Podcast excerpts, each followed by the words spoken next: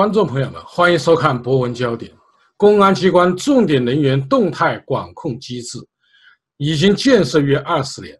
现在已经基本形成了大数据和系统化，并随着科技的不断进步而在改进，可以对涉及政治、种族和艾滋病等特殊人群进行实时监控，以维护中共的政权稳定。下面我们就揭开它的神秘面纱。有请中国艾滋病权益活动人士、前北京艾滋行研究所负责人万延海先生。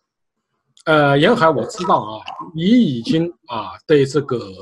中共的公安的重点人员动态监控系统啊，你已经研究了啊，跟踪了很多年。那么，你能否介绍一下这个动态管控机制呢？公安机关这个重点人员动态管控机制呢？这个我们从这个。二零零八年开始，就是说，二零零八年年初开始就开始注意到啊这么一个东西啊。这个我我们为什么要注意这样的一个啊公安机关这个监控的这么一个一个问题？那么一个很明显的一个事实就是说，我们做这个，那我那个时候我在北京负责一个艾滋病的一个民间社团，那我们的这个工作人员。我们的这个合作伙伴，还有我们这个啊，这个服务的对象，啊，比如说因为这个输血卖血得得病的，那么这些人维权，我们去给他们提供法律援助，还是说我们服务的一些社会弱势群体啊，就比如说他可能是某个特定少数民族的，或者他可能就是说过去有过戒毒啊、吸毒经历的，或者说其他的一些，比如流动人口啊。或者一些疾病的这种感染的状态，或者他曾经上过访，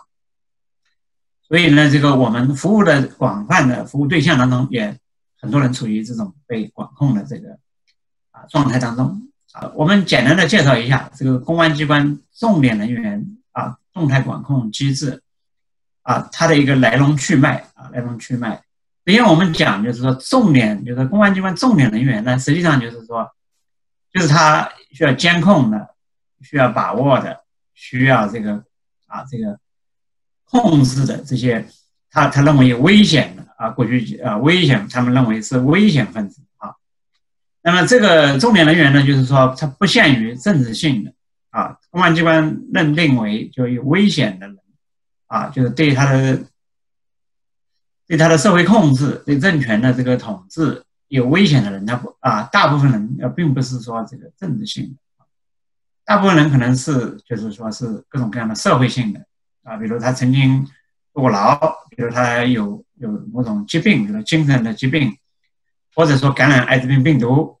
或者说他就是曾经就是有有过这个劳教啊劳教的经历，或者其呃曾经上访，比如说这个啊他因为某种冤情啊这个。啊，上访维权，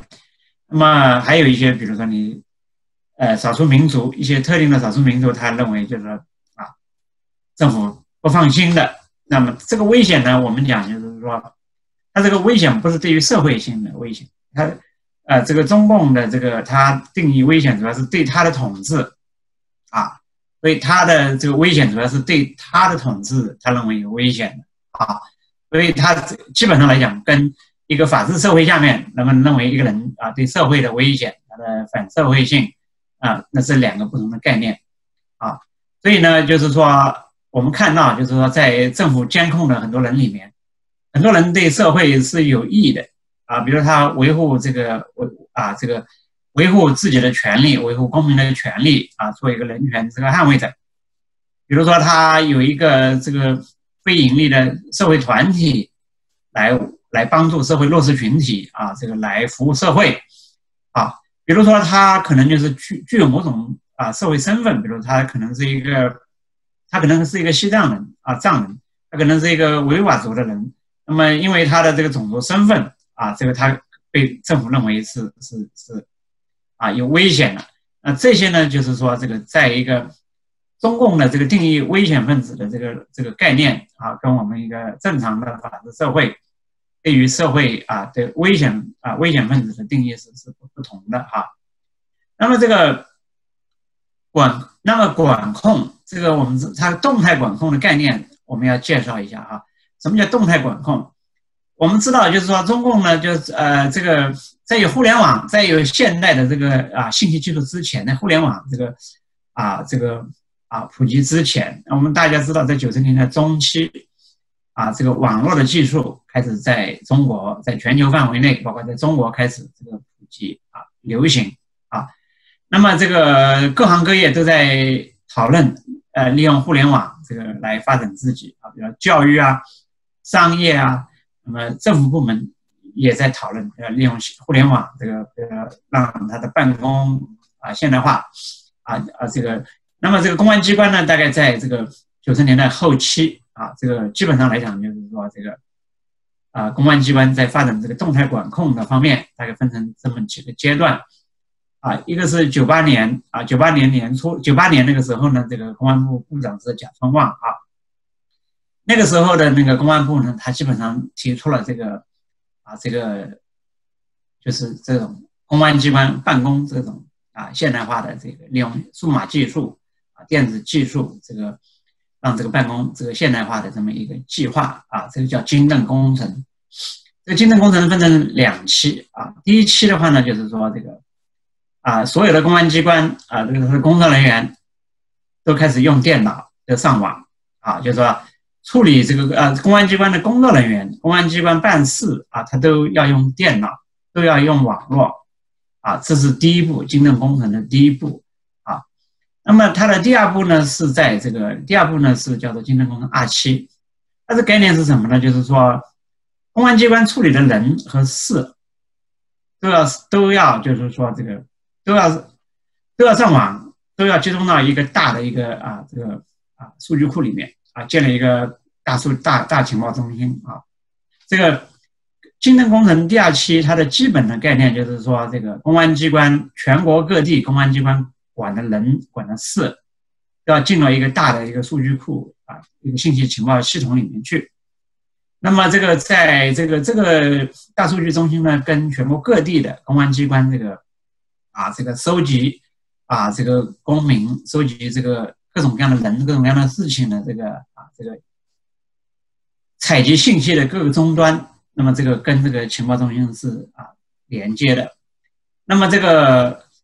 这个信息呢，各个信息采集点，他们采集到的信息跟这个公安机关的这个情报中心的这个数据啊，这个啊啊情报中心里的数据是自动比对的，啊，自动比对的。比如说一个人，就是说他这个，比如说我们假定，我们说啊，就是说在零八年的时候，零八年春节刚过啊，奥运会马上就要开了啊，这个零八年春节刚过，我们当时有两个工作人员啊，这个都发生了同样的情况，比如说住到旅店之后，一个在北京春节期间陪着家人啊，这个住旅店，用他自己的名字呃登记的。那么这个入住酒店之后呢，二十分钟之后啊，警方就来敲门了，啊，敲门的理由就是说这个就就问他你叫什么人，你叫什么名字，然后就说你跟我们走一趟，那就问你要，就凭什么你要什么什么事情，啊，警察的这个就是说这个问题非常简单啊，你是不是过去吸过毒？那么这个那么这个问题就出来了，就是说我们的工作人员呢，他这个虽然过去吸过毒，但是他他他已经戒毒，而且呢。他不仅仅自己戒毒，他还得就是说去帮助啊其他的吸毒的人去戒毒。那么他还曾经被北京市公安机关评选为这个啊，说戒毒志呃那十大优秀的这个戒毒志志愿者啊，就是说他去帮这个公安机关做志愿者，去帮助其他的这些啊药物成瘾者去戒毒好。那么对这样的一个一个一个一个一个一个我们的一个工作人员，那么这个他遭遇这样的事情啊。我们当时很震惊啊，他自己也很震惊，因为这是一个看起来就说是一个很很让人沮丧的事情啊啊，自己就是说很艰难的，就是说摆脱了这个对啊这个毒品的依赖，而且奋斗了几很多年啊，去帮助其他的人去戒毒。那么金人因为他曾经啊吸过毒，他的这个个人档案资料这个在警方的记录里面，然后。他就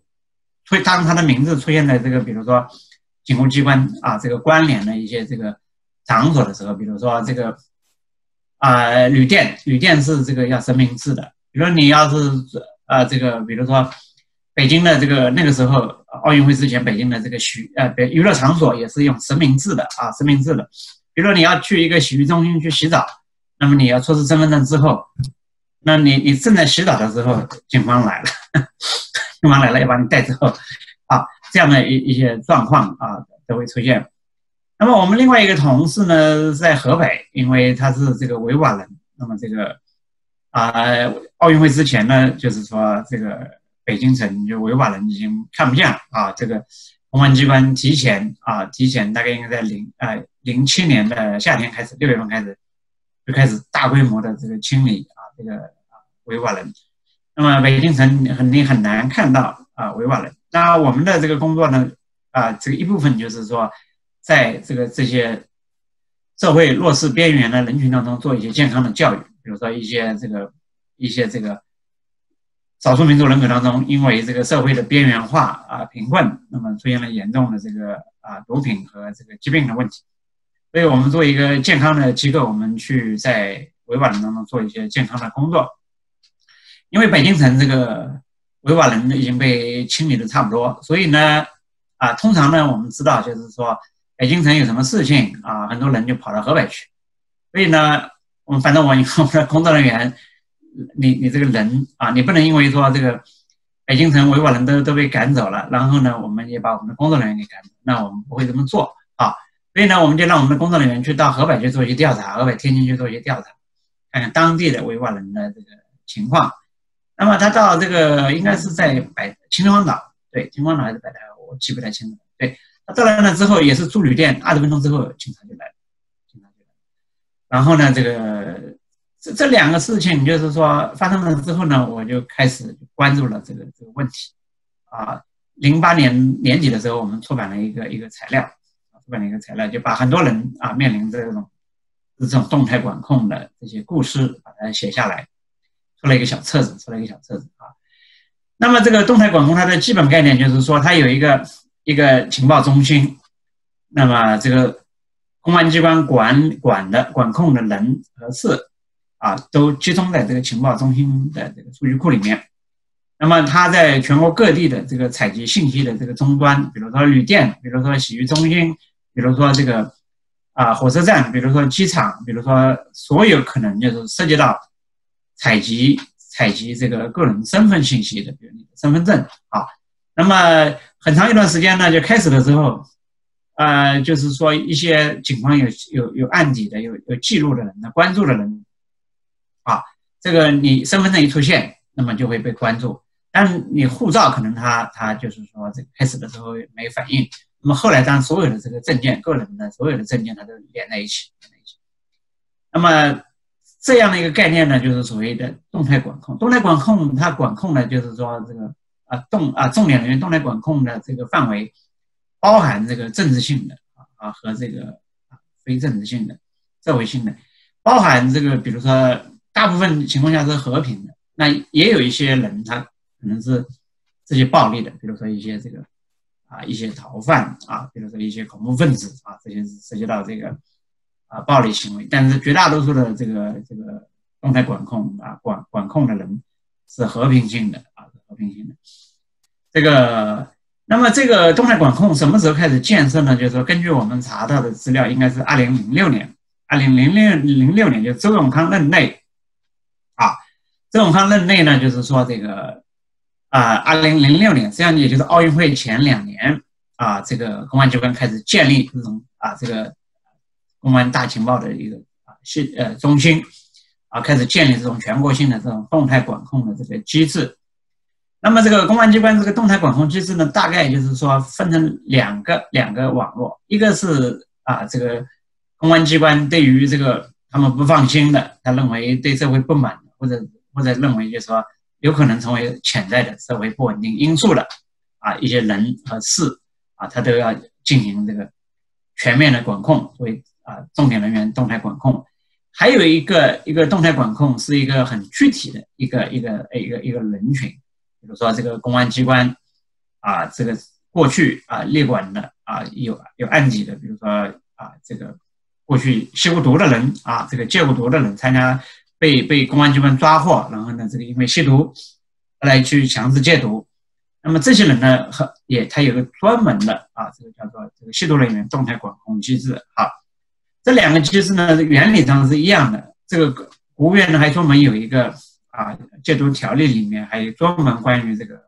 呃，吸毒人员动态管控呢，还有一些规定，比如说三年戒毒三年啊，不吸呃，成功吸毒呃戒毒三年，成功戒毒三年的人呢，可以就可以从这个管控名单上当中拿走。那实际上的情况呢，就是说不是这样，就是这个这种黑名单的这个体制啊，这个呃上去了很难下来，这可能是全世界的这个黑名单都是这样的一个情况啊啊。这是动态管控的情况。那么后来呢，就是说这个奥运会之后，奥运会之后呢，这个这个在二零一一年开始啊，奥运奥运会之后，这个后来二零零九年是这个中共的这个啊，这个就是六十周年的这个啊大庆啊。那么这个之后，大概在二零一一年开始呢，这个这个中共呢就开始。啊，就是说发展这个全面的发展社会管理的社会管控的机制，在在这个政府的在在这个在这个人力资源啊，在这个体制上面啊，这个就是党政体制方面进行了更周密的这个这个啊这个布局，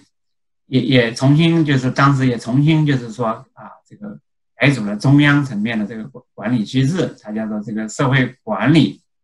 啊，综合治理这个委员会，中央社会管理综合治理委员会。那么这个呢，就是说这个区别于原来政法委的工作。原来政法委他这个就负责这个中共中央的一个委员会，叫做社会治安综合治理委员会啊。那么他把名字改成叫做社会管理啊综合治理委员会。那么管控的范围非常的广泛啊，这个他的呃。除了在除了涉及到经济发展和这个外交、教啊这些层面之外，那么这个政法委相当程度上已已经就是说代替了这个国务院的这个功能，也就是说这个在这个周永康的这个时代后啊，这个中国实际上成了一个啊一个一个警察在在管制的一一个国家啊，国务院系统的很多功能实际上已经被政法委在管制。那么，在二零一一年这个这个年初啊，这个中共中央、国务院在这个啊中央党校的一个省部级的一个社会管理创新的会议上面，胡锦涛和周永康都有两两个重要讲话。那个讲话当中就提到了建立一个全人口的国家基础啊这个数据库。那么这个，那么这是什么概念？这个概念就是说，当呃，中共啊，就是说建立了一个重点人员动态管控机制之后，那么他可能会发现，就是说，实际上整个社会的这个不满啊，不是说什么重点人员，他可能列列管了一些啊，他重点监控的人啊。当时我们估计呢，这个这个重点监控的人，就是说可能的名单在三千到五千万人啊，三千到五千万人。那但就是随着他这个，就是说全国各地各种各样的这个群体事件啊，不断的出现，那么当局可能非常的清楚，这个大部分的事件，就是说可能不是说，呃，他列管的人要做什么，而是整个社会的形势、社会的矛盾，有些情况下可能就是官边民反啊，政府啊一些这个违法的行为，政府的一些这个一些不当的行为，激发了这个社会的这个反抗啊，OK。所以，这个对中共来讲，它急于要建立的是一个全人口的一个一个动态管控的机制。所以呢，它要建立一个就是说国家人口的基础数据库。那么，这个数据库大概应该是在二零一四年的时候呢，这个一四年底的时候啊，公安部呢就就啊建立了这个啊这个这个国家人口的基础数据库。那这是什么概念？中国呢过去都有这个档案。啊，你单位有档案，这个街道有你的档案，啊，派出所有你的户口，OK，那都是都都是有这个啊，这个不不同的这个部门在管。那么现在的话呢，就是说，它建立一个全国性的所有人口的一个电子档案，啊，建立所有人的一个电子档案。那这个档案呢，它因为电子数据它很容易，就是说这个很容易把各种数据啊联系起来。那么这个啊基础国家人口数据库的话呢，它会把你的比如说你交税的情况啊，你的这个你个人的银行、商业的呃经经济方面的情况，你个人的这个各种各样的信息，包括跟公安机关有关的这些信息，都会记录在这个国家人口基础数据库上面啊。那么这个我们就后来就知道，在啊呃随后呢就出现了这个情况，就是说这个我们大家最近几最近。啊，一年听到最多的一个一个词，呃，一个一个一个报道最多的一个事情叫社会信用评分啊。中国开始对给所有的这个啊中国的这个人口啊中国的公民开始打分。那么，因为他掌握了你的方方面面的信息，比如说你过去就是比如你的计划生育，你是不是这个，比如那一一胎化政策啊，你是不是这个？啊，这个在这计划生育的相关的信息，他都会啊收集起来，方方面面的信息它汇总在一起，然后呢，它有一个这个评分的系统，那么进行所谓的这个社会信用评分。那么这个概念呢，实际上就是说这个，那我们知道，在美国也有这个啊这个信用评分，它通常都是有一些这个涉及到这个银行啊，这个信用卡的这个管理公司啊，或者其他的一些这个。一些这个机构，它比较相对来讲比较比较中立，那么它对于这个对于这个很多不同的人进行信用评分，那你你如果呃办信用卡、买房子、租房子，或者处理一些其他的事情，那么可能就会涉及到银行一查你的信用不不好，他可能就不给你办信用卡。比如说你这个房东一看查你的信用卡信用不好，他可能就房子不租给你，或者。呃，银行贷款卖卖房子，啊，你这个没什么信用积分，那这个房子就可能就是贷款就是不贷给你，好，那么这样的一些这个，但是这个呢，就是说这个在一个这种法治社会下面，这种信用评分相对来讲是一个比较客观的、比较中立的啊，主要是根据一些你的这个啊银行啊这个信用卡啊，你这个各种各你的各种各样的这个。啊，行为啊，有一个有有一个，比如你你欠房东欠房租你不还啊，这个他可能这个被房客告到法庭，呃记啊这个记录在案，然后呢这个那就会影响信用评分哈。那么中国的这个信用评分呢，它可能有一些也是基于社会性的啊，一些基于社会性的因素啊，这个人是不是守法？这个人是不是这个那呃依法交税？这个人是不是就是说这个？啊，这个有欠债不还的情况，这这可能他也有，但是呢，呃，中共的这个社会信用评分很大的程度上是基于这个政治上的考虑，那么它不是社会信用评分，是党的这个信任啊，对党对你的信任，党对你的信任的评分。比如说，比如说我们知道很多维权人士啊，很多这个非政府组织，很多这个民间社团从从事公益活动的这些团体的这些工作人员、负责人。啊，这个不能上火车啊！这个呃，这个买一张火车票，然后呢，这个呃上进火车站啊，出火车站，那么一路上就会被跟踪，有的时候被阻拦啊。比如说有一些因为个人的原因，那么遭遇一些不公，那么那么这个喊冤啊，到政府上去喊冤，那么他这个就是喊冤喊多了，那么这个这个。啊，你的这个到处去上访的这个行为啊，就被记录在案，然后呢，这个被被认为是一个危险因素。比如说，你这个有过上访经历的人，那么当地政府就是把你的这个都记录下来。然然后呢，这个你像现在北京开两会啊，就是说搞一个什么暂时机制，暂时机制。那么这个基本上来讲，就是说你有过上访经历的人，你一你一买火车票，然后呢，地方政府就会就会有所反应，啊，阻拦你啊，或者把你抓起来。我们最近知道，就是河南有有那么有这么几个就是艾滋病人啊，这个刚刚买了这个火车票去北京，啊啊，不知道什么原因是去做什么，我不是特别清楚。那么很快就被警方阻拦，然后呢，有三个人就被警。拘留起来，所以这是这个动社会信用评分很大的程度上，它是这个一一个是基于这个啊这个动态管控的这么一个它的基础的这个框架啊。那么重点人员动态管控呢，是这个针对公中共认为有危险的人啊，对对他的统治啊，他认为有危险的，对他不满的，或者说可能会成为事端的这样的一些人和事。那么这个国家基础人人口这个国家人口的基础数据库的话呢，啊和这个社会信用评分，它基本上来讲是一个扩大版的一个重点人员，啊，也就是说所有的人随时可以成为被重点管控的人，因为你的档案数据都有，只要你的行为啊记录下来，他就可能会对你做出新的这个，他就很快，他这个就把你从普通的这个。啊，人和数据当中，它可以把你的这个档案调到这个，放到这个重点人员的这个啊，这个这个管控的这个啊这个对象里面去。对，呃，严海，你刚才介绍了啊，整个这个动态管控系统的形成发展啊，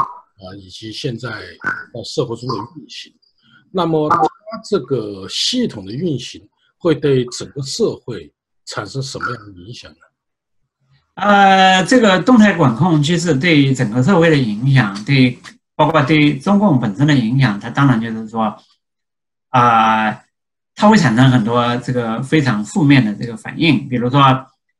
呃，当中共它这个它的这个信息采集能力啊，比如通过你的 QQ，通过你的微信，通过你的微博，通过你的这个这个各种各样的活动啊。啊，甚至它监控你的电子邮件，它监控的范围现在非常的广泛，那么它可能就会就是说有更强烈的不安的感觉啊。过去的话呢，这个呃，大家私下里发牢骚，你发你的牢骚，他随他的大叫，大家相安无事。那如果这个大家私下里发的牢骚啊，这个马上这个警务系统就就。呃，进行识别，然后呢，这个把人进行标记，那么中共就会发现更多的别人，他会定义更多的这个不安定的因素。那么，当他把更多的人进行关注啊，进行监控的时候呢，呃，大家想想看啊，就是说这个很多人就是说本来好好的，有些意见私下里聊一聊，也就也就算了。啊，他有自己的家庭生活，他有自己的专业，他要谋生，啊，他他没有那么多的精力去做一个啊，这个啊，做一个做一个革命者啊。但是呢，当你就是说，因为某种信息被他采集到了，比如说或者某种身份，他他他他这个对某种身份的人做出反应，帮你谈话。啊，比如说他这个特能的，比如说我们讲，就是说讲一，比如一一个一个人，就是他已经戒毒了很多年，OK，他已经建立了这个正常人的家庭，他有有有有有工作，啊，特能的一下子就是说警务部门找上来了，那你说他的家庭、他的家人面前、他的小孩面前，他有什么样的这个？他会觉得很人的尊严、人的这个。很受伤害，很受伤害，而且很有可能就是说，会使得他变得很沮丧啊，会变得很沮丧。那人会变得更呃自暴自弃。OK，那么，对，那么这个包括在单位上面也是一样的。对，所以这样的话呢，就是说，当人就是开始就是说这个有怨气啊，这个就觉得就是说这个对他不公啊，这个我已经做了这么多的这个艰艰难的努力啊，回归社会。然后你还就是说，啊，不放过我，那么有的人可能就会自暴自弃，或者说是反抗；有的人可能会做出报复啊。动态管控好比是什么呢？好比就是一个汽车的报警器啊，过敏了，汽车的报警器过敏了啊。这个他可能就是说，不是说有人来偷来要撬开这个门窗的时候，他报警。他可能就是稍微有人在边上走动，或者离得很近，就做出反应。那么你这不断的去报警的话，会导致就是说各种不安的情况啊，不安的情况。所以呢，这个中共的这个动态管控机制，这个人口的这个全人口的这个监控机制，它实际上是一个啊，就是说这个啊，在心理学、社会学上面一个很重要的一个一个东西，中共来讲是很危险的，那就是一个自我实现的预言啊。当你这个做出更强烈的防范，当你就是说对你不放心的东西，你啊想要防止的东西。啊，这个想要阻止的东西做出过度的反应，那么可能就是你想要啊预防的东西会成为现实，会成为现实。啊，所以它本来的用意是要识别、预防这个社会不稳定的因素。但他做出过多的反应了之后呢，社会矛盾会激化。人人毕竟是啊，人是有尊严的啊。那么我们讲最近的一个很典型的情况就是新疆啊，新疆这个把上百万的穆斯林。啊，送到这个啊，就是思想改造营啊，这个集中营里面去啊，改变他们的思想。那么政府说是职业教育啊，职业教育，但实际上他的这个体制是一个社区改造的一个社区改造的一个一个机制啊。那你把普通的人，人们就因为他的宗教信仰，或者说他这个啊一些这个对政府。被政府误解的一些啊个人的一些特征，那么这么多人大规模的被送到这个集中营里面去，那他的反应是什么？就是说，很多人他可能就是说，虽然有宗自己的宗教信仰，但他的政治性并不强。他也不一定有那么多的精力，那么这个来关注政治上的事情，啊，那你你这么强烈的啊提醒大家你的这个种族身份、你的宗教身份、你的这个社会观念的这个身份。那这五种意义上来讲，就是说，呃，就是变相的把人们的这个政治啊、政治觉悟啊、这个这个政治意识提高了啊，政治意识提高了。对，人们就是说，人们意识到，就是说自己被被因为自己的种族，因为自己的这个宗教，自己被被被这个国家的政府看成是他的敌人啊，看成是他的危险分子。你可以想象一下，就是说，这个啊，新疆的这个。这个集中营啊，在这个他他他可坦率来讲，就是说他非常强烈的把维吾尔人，就是说和其他的一些穆斯林的这个种族啊民族，就就强烈的把他们政治上唤醒，政治上唤醒。那么这个人们当然要做出反应啊，做出反应，就是说呃呃人的基本的这种尊严啊，这个受到这么强烈的侮辱啊，那么这个社会反抗肯定就会肯定是会更。更长长远也更更，那么这个可能政府可能短期内他看就是说，你看这个最近两年新疆啊没有什么这个暴力的事件，那么这个恐怕就是非常短期的，非常短期的，因为这个因为你的警务，你那么大的这个警力的布置，把人就是要把这个啊人都送到这个监禁起来，你看起来就是说这个啊表面上这个很安宁。但是呢，你这种东西，你你能把人家就是关一辈子吗？啊，你能把人关一辈子吗？对，你的成本是多少？那么这个，那当然就是说这个，这种会不会有更极端、更危险的这个状态出现？那么会不会有这个更啊这个啊像纳粹希特勒那样的这种屠杀的情况出现？这个我想我们还要还要再看，现在不能肯定。对，但是呢，就是说这个。就是目前的这种做法，显然就是说这个并没有，就是说这个，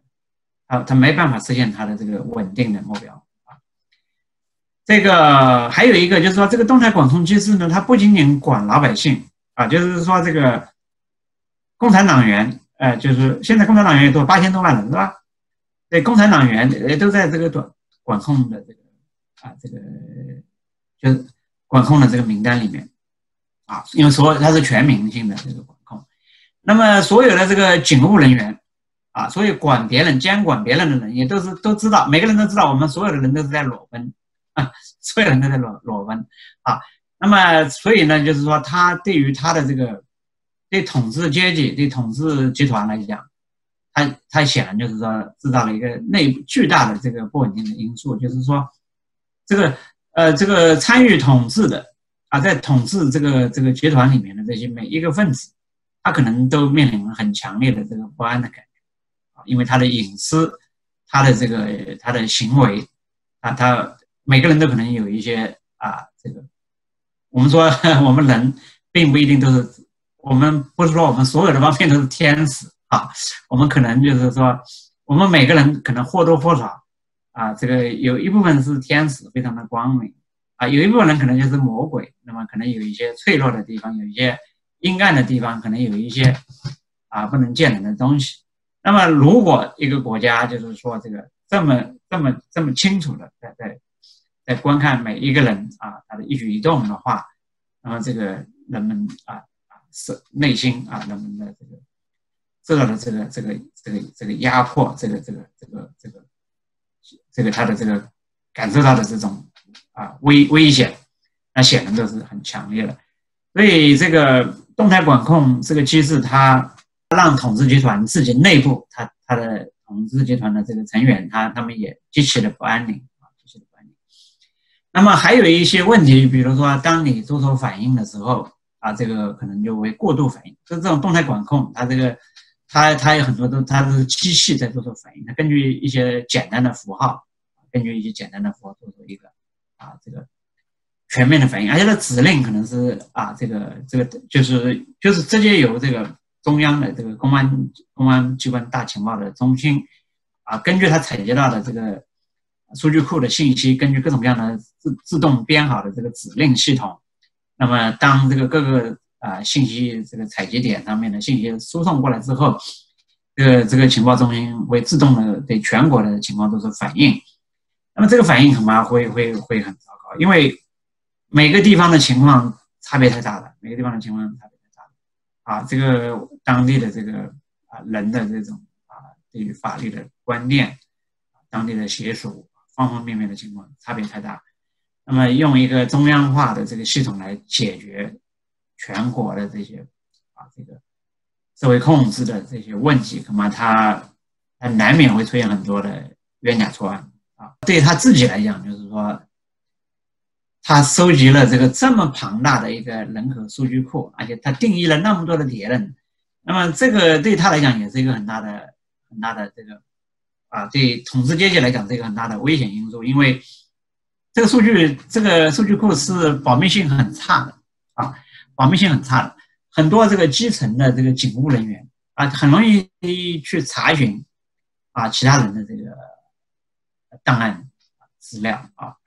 有一些信息不仅仅是警务人员可以查，那么一些负责这个在基层、在社区里面进行管控的，比如一些街道啊，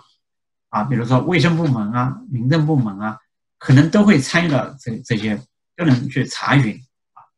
很多的这些啊公民的信息。那么这个层级就可以接触到这个个人隐私的信息的这些政府部门的层级是非常的低，而且这个啊这个。你那因为在政府系统里面，在操作这个管管控啊，这样的，在能够就是说有这个大的这个，能够在这个机器里面进行某种操作的人，他能够接触到的信息是非常广泛的啊。那么这样的一个系统，就是说，大家想想看，如果这个呃这个中国的这个啊革命党人把这个政府的这个黑名单找出来。那么这个他发展这个他的这个 发展这个反反抗运动的这个社会基础 啊，他的这个就出来了，对不对啊？因为你这个中共定义了那么多的敌人，那么这个革命者只要把中共的敌人找出来，那么对于这个统治阶级来讲，那这个就是说是一个啊一一个现成的一个一个呃社会的这个啊这个革命者的这个潜在的这个档案库，对。那么，这个在从国家安全的角度，就这么广泛的这些信息啊，这个呃，很容易被各种各样的被黑客啊，被其他国家的政府呀，啊，这个被一些商业集团，可能嘛，这很容易就是盗取啊，很容易盗取这些啊这些公民的数据。呃，因为我们得到呃看到一个消息，就是在新疆维吾尔人啊，对，两百多万人脸识别系统的信息丢失啊，被泄露出来了。那么它会对这个社会产生什么样的影响啊，这个信息识别出来，这个可能只是一个，这是报道出来的一个一个一个一个案例了。那实际上就是说，公安机关它的这种这个，因为这个参与这个采集，就中国这个社会，它呃，他把这个事情当成一件非常，就是各各各级政府啊，把这个把这个动态管控，把这个社会管控看成这个就是他的政绩啊，这个公安机关也也以此呢，就是去获取更多的经费啊。那么一些一些一些互联网公司，那也不择手段，那为了自己的产品啊，就是卖卖自己的产品，那么这个也也是把各种各样的，就是说他们能够开发出来的先进的这个啊数据技术，人讲的人脸识别技术啊，这个或者其他的一些这个啊用于监控的这些技术，那么这个就是说找政府啊，主动的去找政府，没有任何这个伦理。啊，这个法治的观念啊，中国也没有法治来规范这些东西。那么，他这个就是说，这个对中国这个在这个方面应该来讲，这个是非常乱的。虽然就是说，一方面政府把这个看成这个很严肃的一个啊，相关它的这个政权稳定的一个统治的一个重要的因素，但另外一个方面呢，啊，这个参与进来的这些政府的部门和这个商业的。技术的这个商家，呃，缺乏一些基本的伦理规范，那么这个信息的保密啊、信息安全啊，这方面是做的非常差，做的非常差。那么他这个政府部门可能也不在乎啊，这个就是说，因为他拿到钱，他把这些东西建起来，他就可以去宣传自己的政绩啊。这个现在这么一个情况，所以类似的情况应该很多啊。大家可能知道，三年前这个有一个诈骗集团。啊，这个给全国各地的，大概全国有超过一千多个，就是说上千名感染艾滋病的人，啊，被诈骗分子打电话，然后呢，这个冒充这个医务人员，啊，最后呢，要要他们到银银行去，银行银行取款机上面去操作，然后呢，把钱就实际上是把钱，就是他们本来是说要给他们好处，政府给他们发钱，但实际上在银行卡上面的时候，他就让你把钱还给了诈骗集团。那么大概这个事事件的，它可能就是一个国家数据库啊，卫生部的这个或者国家疾疾控中心的这个啊疾病病人的数据库，那就被盗取，被盗取，啊，呃，所以我想就是这个报道出来的情况只是一个啊一个冰山一角了，对，实际上就是说中国的这些这些这些东西可能是非常非常就是严重的一个问题，所以呢。啊，它会带来什么后果？那但最严重的后果就是对个人的隐私啊，对个人的这个伤害，那显然不得了的。对，观众朋友们，万延海先生为我们介绍了公安机关重点人员动态管控机制的建设过程以及它的运行机制。该机制将每一个中国人置于一张无形的监控网络之中，进行随时的控制。我们仿佛看到了奥威尔。一九八四中描绘的可怕情形，但事实上，这个系统破坏了社会的稳定和激化了社会的矛盾。好，各位观众朋友，今天的节目到此，感谢您的收看，也感谢万延海先生。